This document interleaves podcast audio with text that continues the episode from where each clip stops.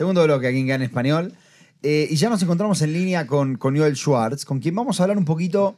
A ver, nosotros les, recordábamos a todos antes. Eh, Netanyahu hace, no me acuerdo, creo que un par de semanas escribió una editorial en el, diario Wall Street Journal donde él dice cuáles son las tres condiciones que él pone para terminar con este conflicto. Y una de las tres condiciones que pone es la desradicalización de Gaza. Y él escribe así, él escribe tal como se hizo en Alemania y en Japón. Eh, no, especifica de qué se trata. Eh, y ahí es donde nosotros dijimos, vamos a hablar con Joel Schwartz porque hay, hay varias cosas de aquí que no se entienden y que me parece que son importantes entender para también entender cuál es la visión de Netanyahu, que después de todo es el primer ministro, sobre el final del conflicto. Así que primero, agradecerte, Joel, por, por hacerte el tiempo y estar con nosotros una vez más y preguntarte cómo estás. Hola Johnny y un saludo para vos y para los que te acompañan hoy y para toda la audiencia. Estoy como el país. Como el país. Es, eso, ¿Eso qué significa? Vamos a, darle un poquito más... Eh... Desarrolle. Hay un, hay un poema de Jaime Guri que dice, me voy por la calle y me preguntan cómo estoy y digo que estoy como mi pueblo, que herido pero voy sobreviviendo y la voy llevando. Mira. Que creo que es un poco como estamos todos, ¿no? Con un eh, viviendo un trauma, ni siquiera se puede hablar de un post-trauma todavía y, al mismo tiempo tratando de no, de construir una rutina y de sobrellevarlo en la medida de lo que cada uno puede. Joel, cuando yo te contacté para hacer esta nota, vos me dijiste, esta relación es un poco problemática la que hizo Netanyahu. ¿Me puedes desarrollar de qué se trata? ¿Por qué decís que es problemática? Sí, bueno, él eh, hace mención, eh, no es la primera vez, voy a decir algo entre paréntesis, no es la primera vez que Netanyahu, que es hijo de un historiador y que es un tipo que del cual no se puede decir que no ha leído y que no conoce historia, sobre todo historia moderna, historia de Occidente, y muchas veces, a pesar de todo ese conocimiento que tiene, eh, que mamó en su casa, suele caer en algunas eh, faltas de, en algunas eh, interpolaciones y falta de rigurosidad histórica que no sé si lo ayudan. y en este caso me parece que también. Eh, si quieren después eh, conversamos de, dónde le viene esto, pero eh, por ejemplo, cuando él habla de esta cuestión, cuando él compara lo que habría que hacer en Gaza con lo que pasó en la Alemania post 1945, el proceso de desnazificación que se dio en Alemania fue un proceso que hoy en día es visto con ojos muy críticos, tanto por la sociedad alemana como por los historiadores en general. En primer lugar, porque fue algo que fue impulsado por los aliados eh, que rápidamente perdieron interés. Y de hecho, eh, como se sabe, en el proceso de desnazificación en Alemania se juzgó a las cúpulas, a las cúpulas eh, militares, a las cúpulas políticas, a las cúpulas jurídicas, en cierta medida también a ciertas cúpulas intelectuales que habían participado de la creación del régimen criminal nazi, pero prácticamente no se juzgó a los perpetradores o casi sin prácticamente, no hubo ningún tipo de condena a los perpetradores y de hecho los perpetradores siguieron eh, viviendo una vida civil más o menos normal, por lo menos hasta que, hasta que se consolidó la sociedad alemana, eh, tanto en Alemania Federal, especialmente en Alemania Federal, eh, en forma independiente y comenzó un proceso sí de mea culpa y de búsqueda de esos perpetradores que va a ser recién a mitad de los años 50 en adelante, eh, y que es una, una acción que realiza la propia sociedad alemana a partir de su propio desarrollo pero los aliados rápidamente perdieron interés en este proceso de desnazificación.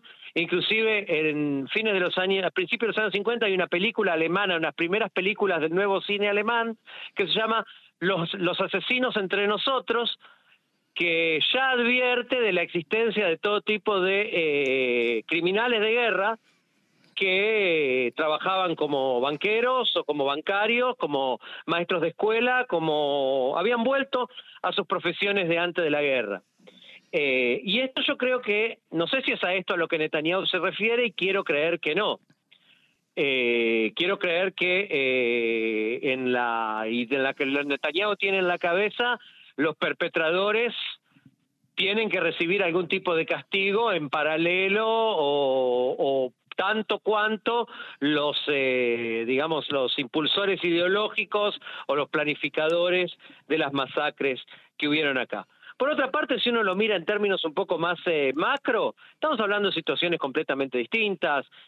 Alemania venía de ser una potencia, eh, una potencia eh, militar, una potencia que había dominado eh, una buena parte de, Europa y, inclusive otros lugares, había llegado a, a, combatir y a intentar conquistar otras regiones del mundo. Estamos hablando de Gaza. o de Hamas, que son una organización o, si queremos, una especie de, territorio para Estado, que todavía no llega al nivel de Estado, eh, muy, eh, muy limitado, muy limitado en las cantidades, en los números, muy limitado en las posibilidades, eh, muy marginal en cuanto a la política mundial. Alemania estaba en el medio, en el centro, en el corazón de la Guerra Fría. Gaza es un lugar que, a pesar de que hoy en día está en los titulares de todo el mundo, es absolutamente marginal en términos de las cosas que se juegan en la política mundial. Jamás es una organización que no llega ni a los talones del poderío eh, económico, político eh, e inclusive intelectual de eh, lo que fue el régimen nacional socialista. Entonces, es una comparación que es un poco difícil de hacer pero que a Netanyahu le permite recuperar esta retórica, eh, por un lado esta retórica que tiene que ver con eh, la asociación entre los crímenes de Hamas y los crímenes del nazismo, que intuitivamente muchos la hemos eh, hecho a lo largo del tiempo. Por otro lado, se, se une también con una retórica que ya la vimos en el 2022 a partir del llamado a la desnazificación que hace Putin cuando invade Ucrania, que es de alguna manera una forma de eh, generar un consenso, de crear un consenso o intentar crear un consenso, por lo menos entre la tropa, entre la propia tropa, entre los los convencidos, digamos, con relación a la necesidad de, de, seguir al liderazgo en esta guerra. Joel, eh, primero te voy a decir, muy interesante, nunca se me había ocurrido y recién lo marcaste, el tema de la comparación con la frase de Putin, de la, de la desnazificación de Ucrania. Eh, pero, pero quiero entender, quiero entender una cosa. Vos, por lo que estás comentando, el caso en Alemania empezó, digamos, sin juzgar a los perpetradores, pero limpiando la burocracia, la burocracia interna, y después fue la propia Alemania la que se limpió por completo. Eh, a ver, vamos a ponerlo así. Primero, nunca hubo una limpieza completa, limpieza, limpieza o depuración o, eliminación completa de los sectores más radicales.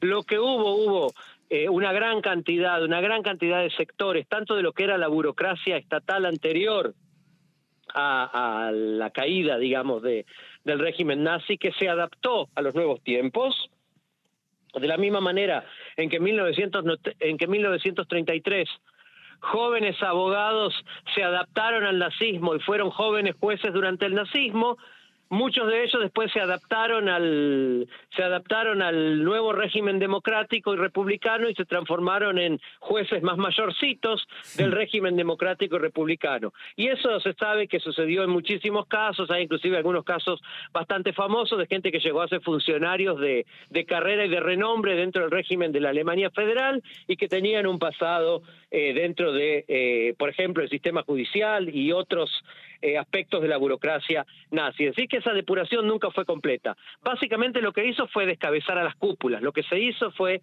descabezar a las cúpulas, juzgar a los generales, juzgar a los jerarcas, juzgar a los que habían tenido, digamos, lo que nosotros llamamos en español los autores intelectuales, ¿no?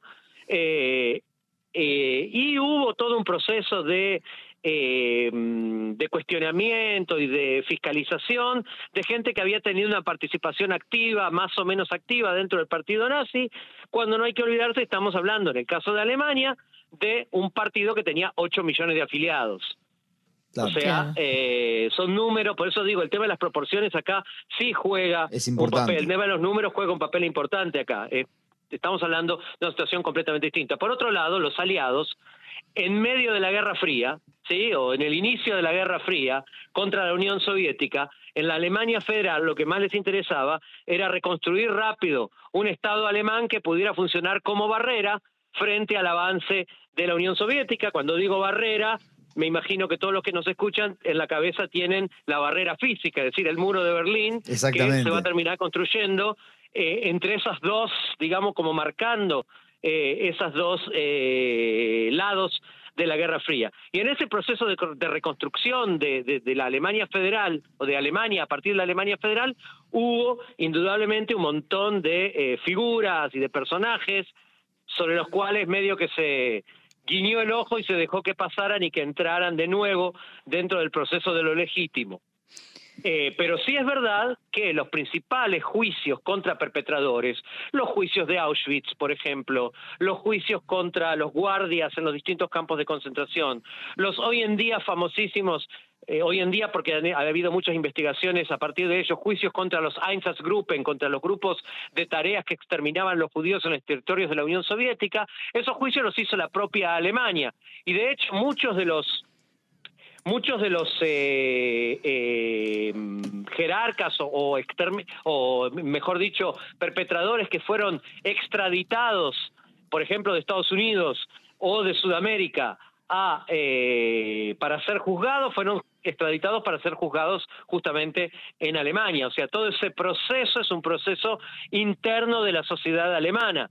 Yo no sé si cuando Netanyahu hace esta comparación, disculpame un segundo, no, sé si cuando, cuando Netanyahu hace esta comparación está pensando en algún tipo de proceso interno de la sociedad palestina y en ese caso cuál sería la zanahoria, porque digamos todos tenemos muy claro de cuál es la amenaza o el palo, pero en el caso de la sociedad alemana, lo que nosotros vemos como contrapartida es que en su integración a Occidente, la sociedad alemana terminó transformándose en una de las principales potencias del mundo hoy en día, indudablemente el motor de la economía y de, y de un montón de cosas en la sociedad europea contemporánea. Claro. Claro, eh, quiero, quiero saber algo cortito, pero vos hablas mucho de que, en este proceso tuvo un valor muy importante los juicios que se le hicieron a, estas personas. Eh, ¿ves, ¿Ves alguna diferencia significativa, digamos, entre el concepto de llevar a juicio y el concepto de lo que se viene hablando acá? Escuchamos de Galán, de Netanyahu, de eh, su sentencia de muerte está firmada, los vamos a buscar y los vamos a eliminar.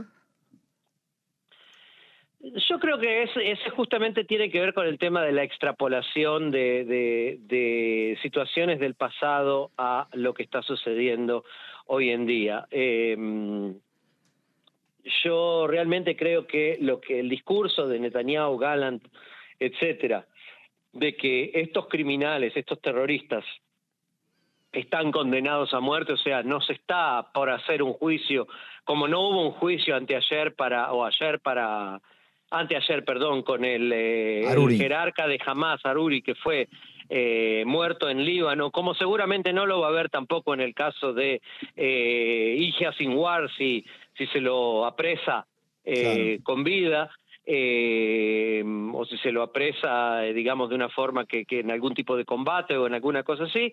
Yo creo que en el caso de Medio Oriente y específicamente en el caso de Hamas, que otra vez es una organización terrorista, no es un Estado, por más que Alemania nazi haya sido un Estado terrorista, antes un Estado terrorista era un Estado con jerarcas que fueron en un principio llevados a donde estaban por el voto popular y eh, con una masa enorme de millones de personas que eh, los habían eh, colocado en ese lugar y los habían apoyado a lo largo de todo el tiempo. Esa masa enorme de personas había que educarla o reeducarla, había que mostrarle un camino distinto, había que pasar por un proceso de reacomodación a una situación diferente que en el caso de la Alemania moderna pareciera ser muy exitoso, ¿sí?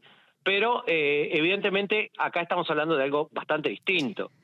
Joel, vos recién mencionabas a la sociedad palestina y esto que, haciendo referencia con lo que decía Netanyahu. Yo pienso, decían muchísimo, muchos líderes, líderes del mundo, el tema de el jamás es una idea, va a ser imposible eliminarla. ¿Cómo se saca, siguiendo esto que decía Netanyahu, digamos, la idea dentro de la sociedad palestina? ¿Es posible esto? Vamos a decir la verdad, o sea, las ideas también son eliminables, o no sé si la palabra eliminables. Una idea también puede ser combatida hasta el punto de ser suprimida o hasta el punto de ser eh, eh, alejada, o por lo menos llevar reprimida hasta los para que vuelva a su lugar natural, que es el lugar de los sectores más marginales y, patológicos de una sociedad. A ver, eh, otra vez, vuelvo al ejemplo de los nazis, pero porque es el ejemplo más eh, fácil de, hablar de él y creo que hay muchos ejemplos por el estilo. Eh, la idea nazi, cuando el Partido Nacional Socialista fue creado en Alemania a principios de los años 20, como consecuencia de la derrota de la Primera Guerra Mundial, eh, era algo absolutamente marginal y la gente lo veía como unos loquitos que se reunían en las cervecerías a vociferar insultos contra literalmente Dios y medio mundo. Eh, hay un proceso que lo lleva a ganar legitimidad, que lleva a algunos sectores conservadores a sentir que pueden eh, usarlos como eh, testaferros de sus políticas y que en definitiva hace que vayan ganando legitimidad hasta transformarse en un régimen autoritario y mayoritario. Pero eso es un proceso que, de la misma manera en que se produce, se puede revertir, no de un día para el otro, pero se puede revertir y hay en la historia, eh, digamos, ejemplos de procesos que se han revertido. Pero por supuesto, no puede ser única y exclusivamente a partir de la intervención externa, ¿sí? Mm. No puede ser única y exclusivamente a partir de, como dijo algún eh, político israelí, a partir de las bayonetas israelíes. Las bayonetas israelíes no le van a traer ni la democracia, ni la paz, ni nada a los palestinos. Tiene que haber también, tiene que surgir también una fuerza interna que esté interesada, que esté motivada, que vea y que le pueda ofrecer a la sociedad palestina eh, una esperanza, una alternativa que probablemente muchos de ellos en este momento no la ven. Pero esto definitivamente... Y que agregaría que esa fuerza no está hoy en día. Eso es lo que te iba a preguntar. Pero, pero definitivamente, o por lo menos eh, así lo entiendo yo, no es lo que Netanyahu y los socios hoy de Netanyahu en la coalición quieren esa fuerza interna? Eh, primero que nosotros, a ver, separemos a Netanyahu de sus socios por un ratito, si bien es un ejercicio, es un ejercicio un poco estéril, porque probablemente Netanyahu no se pueda separar de sus socios, sí, en la práctica estoy hablando. No, si nos sentamos a tomar un café con él, no sé lo que va a decir, pero eh, en la práctica probablemente él no pueda separarse de sus socios, pero eh, claramente vos tenés razón, o sea, claramente la, el discurso público que se decanta del actual gobierno es un discurso, por un lado, confuso, por un lado, confuso porque depende quién es el interlocutor y en qué marco escuchamos alternativas diferentes, ¿sí? Por un lado, nosotros, pues, solo para dar un ejemplo, no sé si ustedes lo mencionaron a esto en el programa, eh, la semana pasada se iba a discutir en eh, una reunión del gobierno el día después. O sea, lo suspendieron y lo suspendieron. Ahora, ¿qué es lo que había en la agenda? Lo que había en la agenda era o el surgimiento de, ¿qué es lo, que habían puesto sobre la agenda que al final se suspendió?